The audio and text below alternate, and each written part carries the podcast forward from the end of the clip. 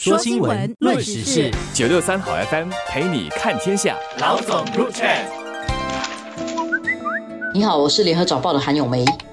你好，我是联合早报的洪一婷。今天我们来讲一电力啊，这个呃电力就好像空气啊，你有的时候你不怎么觉得它的存在啦，你一没有的看，大家马上就会发现它的重要性啊。所以电是一个非常重要的一个能源，但是新加坡来讲呢，这么小的一个地方。在制造电啊的时候，我们就会考虑到一个问题：电会不会影响到碳排放？然后这个会不会影响到环境？为了这个环境的可持续性，其实这几年我们一直都在探讨更洁净的能源，更加能够照顾环境的能源。而这一点呢，要把它当这个长期的战略问题来解决。所以从过去几个星期，国会。在讨论这个预算案的拨款的时候，就谈到这个绿色能源。星期二呢，我国也有一个重要的报告，就叫做《迈向能源转型二零五零年的报告》。这个是由能源二零五零委员会啊发表的。他提出了一些策略，就是说到了二零五零年呢，我们要用怎么样的一种能源策略，要有怎么样的能源供应的一个框架，来确保新加坡在能源领域方面。能够达到零排放，而且能够让我们的这个环境可持续。我觉得这个报告可能有两个层面想要达到的目的了。那么第一个当然就是刚才永梅讲的，就是因为我们接下来要呃朝这个零排放的目标迈进嘛，所以怎么做到这一点，当然就是这个报告主要探讨的。那么第二点当然还有在于新加坡其实毕竟是一个就是天然资源缺乏的地方，然后在未来电对我们来讲也是一个就是至关重要的一个物资了。然后怎么确保我们在能源方面有保障？我觉得这个报告其实也是要呃回应的，就是这一点，确保我们。能到时能够通过多元的这些啊电力的来源，呃，确保我们有足够的电力来供应我们的需求了。但对我们来说啊，最实际的东西就是从生活上嘛，我们呃会怎么受影响？这个报告里面有提到说，到了二零五零年啊，氢气 （hydrogen） 很可能成为我国的主要电力供应来源，它可能供应呃我国超过百分之五十的电力。然后如果这个这是假设。如果科技发展能符合预期，氢气能够成为一种呃效能很好的一种能源的话呢，氢气可能能够为我们供电超过百分之五十。但是如果这个科技发展不如预期，我们可能要靠更多的进口电力来取代现在的这个天然气，因为我们现在主要的这个电力供应是用天然气了，而天然气的供应有蛮多的呃问题的。所以我们要开发其他的能源的方式啊，氢气就是其中一个。这个报告提到氢气的时候，我觉得一般人可能会觉得有点意外了，因为可能这个氢气很多时候我们不怎么听说，而且其实在国际的层面，其实还没有什么国家真正有在用呃氢气的发电啊。氢气很多还停留在一个可能在科研的状态，呃，最多充其量可能只用在氢气燃料的电动车。所以可能很多人看到氢气会觉得哎很意外，因为很多时候大家普遍上对能源的是呃的印象就是可能我们探讨什么太阳。能啊，核能啊，这些比较非传统的，也是就是这些来源。所以氢气来讲的话，确实是一个让人可能有一点眼前一亮，也是一个机会，让我们进一步认识这个算是一个新兴的科技。而看起来，我觉得委员会有这个信心，说把氢氢气提在里面的话，应该是这个科技的发展在这方面应该是相当有相当显著的进步了。以新加坡的一向来的委员会的报告来讲啊。啊，通常都有百分之五十以上的把握啊，才会提到报告书里面去的。不过，呃，我们也问了学者，到底氢气可行性如何啊？这个国大的能源研究学院的高级研究员就提到，科技是否可行啊？关键其实在于它价格是否人们负担得起，就是它它要能够达到一定的效益嘛。如果说你需要花很多很多钱来用氢气的话，其实那就不符合那个效益。以目前来讲呢，氢气。在市场的发展呢，其实还处于这个婴儿期啦，因为还不清楚它到时生产的效果如何，还有它的成本是这样。如果说成本会如预期的下跌，它到底下跌到多少？是不是能够下跌到一个人们负担得起的水平？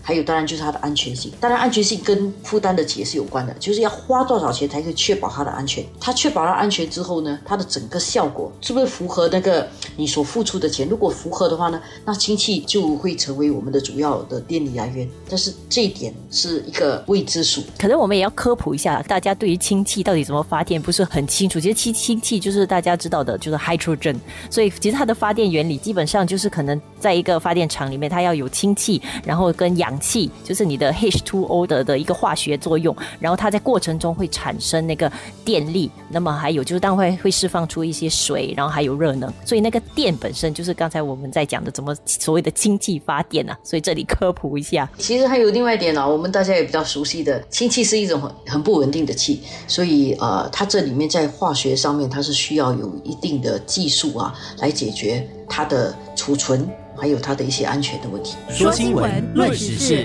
九六三好 FM 陪你看天下。老总 Chat。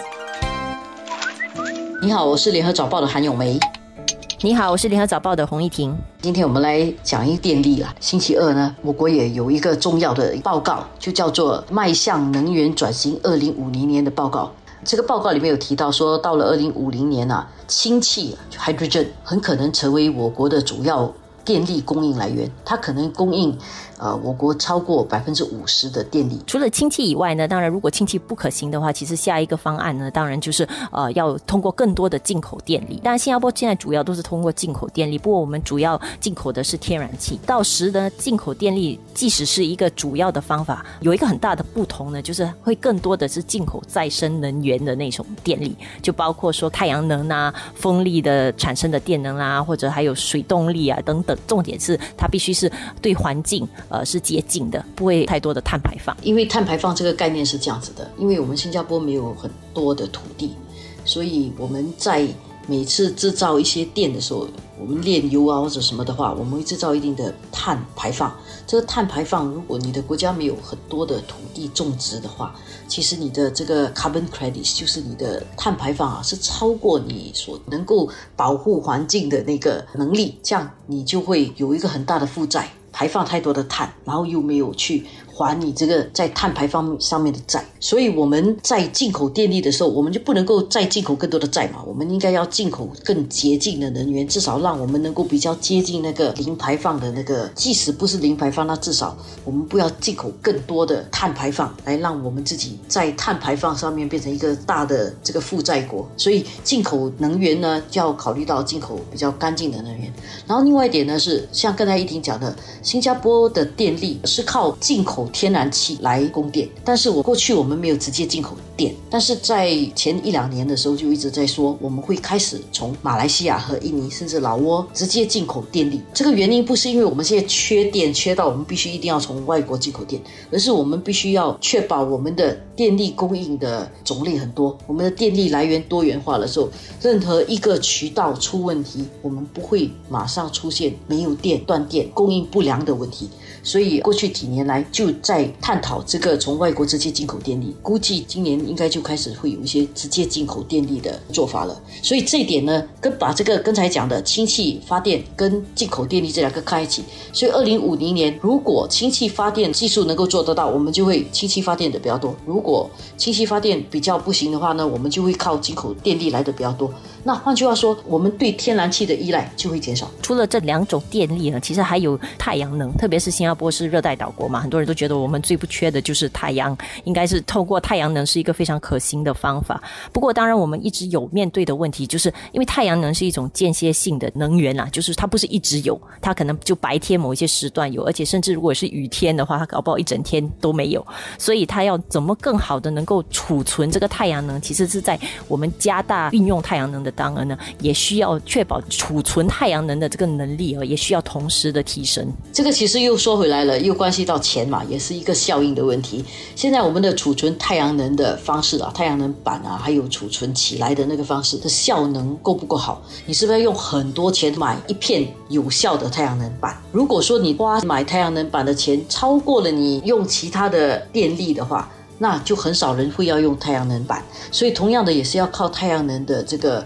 技术，如果它的技术越来越成熟的话，它一个比较小的板能够储存更多的这个太阳能，比较快速的转换成电力的话，这样这个太阳能就行了。因为以目前的情况来看，好像没有这么容易啦。因为我有一个朋友，他装了一个太阳能板在他家阳台。但是只够驱动一个小风扇。他是一个很喜欢科学的人啊，所以他就去去研究。如果有一天太阳能板收藏电的那个能力能够很强的话，那或许可以成为一种方式。不过以目前来看，还是距离那个理想还有一点距离啦。不过看起来应该是有一点希望了，毕竟我们本地很多祖屋都已经增设了这个太阳能板嘛，在它的天台。据知也是很多市政会就有发表这些数据，是说这个太阳能板供应的电其实足够应付一些很多公共设施方面的用电需求了。所以如果这个能够进一步提升，你可以想象到它可能甚至还可以把一些电回卖给这个电网，其实对我们整体的这个呃电力供应其实是有帮助的。所以很多东西呢都要有赖于科技的进步嘛，更需要依赖这个科技的进步，其实就是核能啦。很多人可能听到核能就很害怕，觉得新加坡这么小建核能，等一下爆炸啊，是不是有核泄漏怎么办？我我记得以前十多年前我就做过一个跟核能有关的一个专题报道，当时就就有专家就有开玩笑说，很多人可能听到核能就会想到是那种哦核武器啊，但是其实不然，其实核能的这个发电厂这个技术这么多年来其实一直不断的提升，那个安全性也一直提高了。虽然都是跟核这个物质有关，但是其实跟核武器的整个运用是非常的不一样的。但是人家还是担心核泄漏问题。但是随着科技的进步，现在那个核的反应堆已经可以越来越小了，而且还可以埋得很深。所以这么一来呢，它的安全性已经大大跟以前不同了。我不敢说安全性很高，但是至少它跟我们之前的认识已经有距离了了。那到了二零五零年，这个技术会不会更好？这个什么反应堆的收藏方是不是更保险？呃，这些我们都不知道。不过，如果说一个东西能够有一定的效果，就肯定有科学家会倾全力发展它。所以，能源问题是一个全世界的问题，尤其是这个地球的可持续性。如果我们人类，的集体智慧能够解决这个问题，可能到二零五零年用核来发电变成一个普遍的事情也说不定。我记得当时访问过的专家还有提过，就是呃，其实新加坡还有一些天然的资源是有利于这个建核核发电厂的。第一，就是因为我们是没有什么自然灾害，就没有地震啊，不容易会引发这种天灾的情况。然后第二，还有我们还有好些很多外岛，其实有可能发电厂也可能建在外岛。如果这样的话，其实对本岛的居民的这个威胁就降低很多。然后真的，如果不幸有发生什么核泄漏，其实还可以很快速的去买制发电厂。所以这些，我相信下来可能很多专家下来都会进一步去探讨了。